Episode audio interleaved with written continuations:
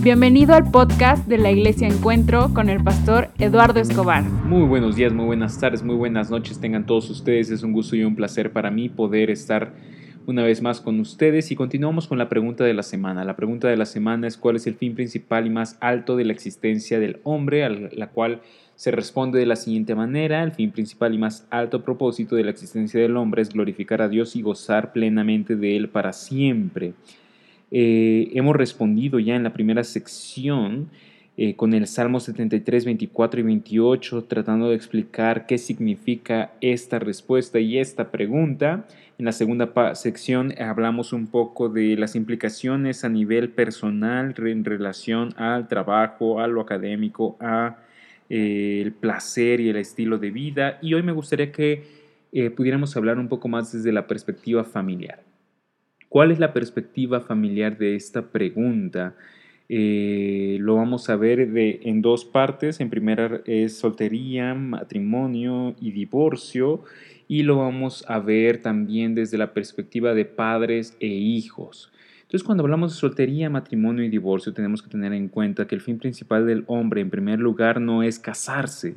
El fin principal del hombre no es tener un amor romántico y gozar plenamente de él para siempre. Esto significa que una persona soltera, y Jesús es el ejemplo claro y excelente de esto, una persona soltera puede lograr puede alcanzar el propósito de su existencia en Cristo, porque este no consiste en tener hijos. Es por eso que un matrimonio, inclusive sin hijos, que por circunstancias eh, más allá de su voluntad no pueden tener hijos o que han decidido no tener hijos por alguna razón, eh, por, por eh, eh, eh, pueden también tener una vida plena, porque la plenitud de tu existencia no se encuentra en tener un esposo, esposa y en tener hijos e hijas. El esposo y la esposa son cosas buenas, así como los hijos, pero no son el propósito por el cual existes.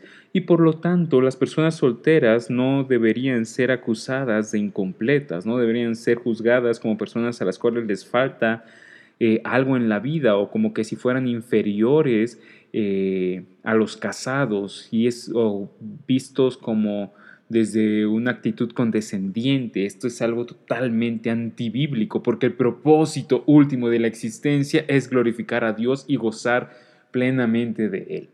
Por otro lado, las personas solteras tampoco deberían anhelar el matrimonio y una relación romántica como si eso les fuera a dar la plenitud de su existencia, porque vemos aquí que esto no puede no es así, la, plenitud de la existencia la encuentras en Cristo, no en una pareja. El matrimonio y las relaciones románticas son cosas que traen felicidad, sí, pero también conllevan sacrificios, dolores, momentos amargos, eh, como todo en esta vida. El, propósito del amor romántico no es tu plenitud y tu felicidad, y con eso entramos al tema del matrimonio. Porque el fin del matrimonio, el propósito más alto de la existencia del matrimonio, de tu relación matrimonial, de tu esposo y de tu esposa, no es tu felicidad. El matrimonio no existe para que tú seas feliz, para darte plenitud sexual, para hacer, eh, establecer tu, tu voluntad, para gobernar sobre otras personas. El fin principal y más alto de la existencia del matrimonio es la gloria de Dios y gozar plenamente de Él para siempre.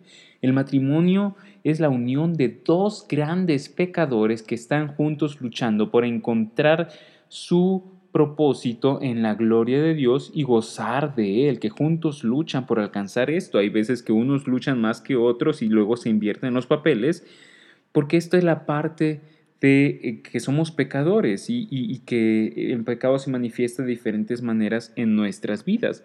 El matrimonio no existe para tu gloria y tu reino, sino para la gloria de Dios. Y por lo tanto, las relaciones matrimoniales no están para tu plenitud y tu felicidad. Si tú me dices que tu matrimonio te hace infeliz, eh, en primer lugar, sí te creo porque el matrimonio no existe para que tú seas feliz, el matrimonio existe para que tú glorifiques a Dios. ¿Y qué quiere decir esto? Eh, en segundo lugar, quiere decir que si tú me dices que tu matrimonio te hace feliz es porque estás pidiéndole que te dé algo que no puede darte. Porque nadie puede encontrar su felicidad y su plenitud en su relación matrimonial. Los cristianos estamos llamados a en nuestra relación matrimonial encontrar nuestra felicidad y nuestra plenitud en algo más grande que la relación matrimonial, en la gloria de Dios. Encontrar en el perdón que he recibido, perdón para dar a mi esposo, a mi esposa, en la felicidad y el gozo que yo he recibido, felicidad para compartir con mi esposo y mi esposa, en el amor sacrificial que yo he recibido, eh, encontrar amor sacrificial para dar a mi esposa y mi esposa. Todos hemos sido servidos por parte de Cristo, quien es el esposo por excelencia, y ahora nosotros podemos servir a otros y dar lo que hemos recibido eh, a nuestro esposo o nuestra esposa terrenal. El matrimonio no existe para que tú seas feliz el, propósito del matrimonio, si tú le pides que te dé plenitud, nunca lo va a hacer porque no puede hacerlo, porque tu corazón solamente va a encontrar plenitud en Cristo. Y estando en Cristo, puedes encontrar felicidad consecuente, derivada, secundaria, que viene de eh, de Dios y su gracia y en, tu matrimonio para compartir y para dar. El matrimonio no es para que tú recibas, el matrimonio es para que tú des lo que has recibido ya en Cristo. Cuando hablamos de esta perspectiva familiar, de esta pregunta desde, desde eh, la relación padres e hijos, también tenemos que tener esto muy claro. Tus hijos no existen para tu gloria, no existen para darte una imagen social, no existen para cumplir tus deseos, no existen para cumplir tus sueños. Eh, tus hijos no existen para eso, existen para glorificar a Dios y ellos necesitan reconocer que son pecadores y necesitan eh, recibir la gracia de Dios. Y tú también. El problema y el error es como padres tratar de encontrar nuestra identidad, nuestra felicidad y nuestro propósito en ser buen papá, buena mamá y por lo tanto nos frustramos. ¿Por qué? Porque estamos eh, tenemos hijos que tienen la naturaleza caída y es algo que tú y yo no podemos cambiar, es algo que solamente Dios puede cambiar. Y por lo tanto, eh, si tú piensas que tu felicidad, tu plenitud y tu identidad se encuentra en tu relación con tus hijos, en sus logros y en que no se equivoquen, que no tomen malas decisiones, te encontrarás muy frustrado constantemente o muy frustrada constantemente.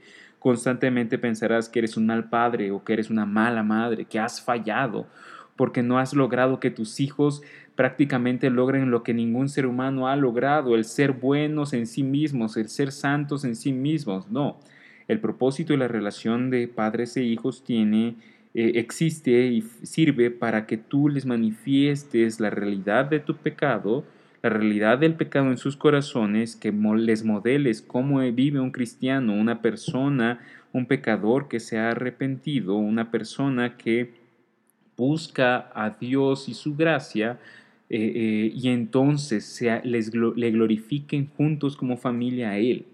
Tu hijo no puede pensar que tú eres perfecto y que tú no te equivocas y que tú le has logrado y que tú le exiges que seas salvo por obras. No puede concluir de esa manera. Tiene que ver tu necesidad de la gracia de Dios para que entonces él aprenda a ver su necesidad de la gracia de Dios e ir a Él. La relación de padres e hijos no existe para que tú como padre o madre obtengas tu identidad de él.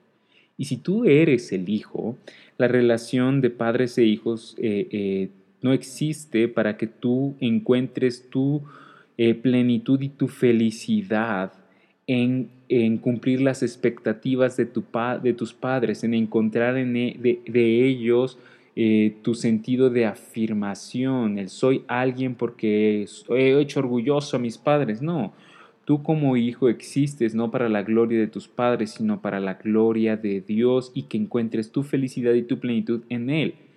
Eh, si alguna, de alguna u otra manera tú crees la mentira de que es a través de tu buen comportamiento que lograrás ser alguien a través de la aprobación de tus padres, te has equivocado.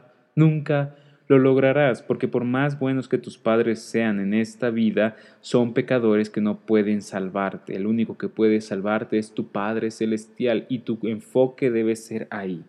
Mi Padre Celestial eh, me ha amado, me ha aceptado y me ha aprobado aun cuando yo no lo merecía, por lo tanto hoy puedo, hoy soy alguien. Eh, más allá de mis logros y mis fracasos, soy alguien por un amor gratuito y por lo tanto puedo honrar a mi Padre y a mi Madre terrenal eh, desde esta perspectiva. Luchemos juntos como hogares, como familias, por glorificar a Dios y disfrutar de Él plenamente.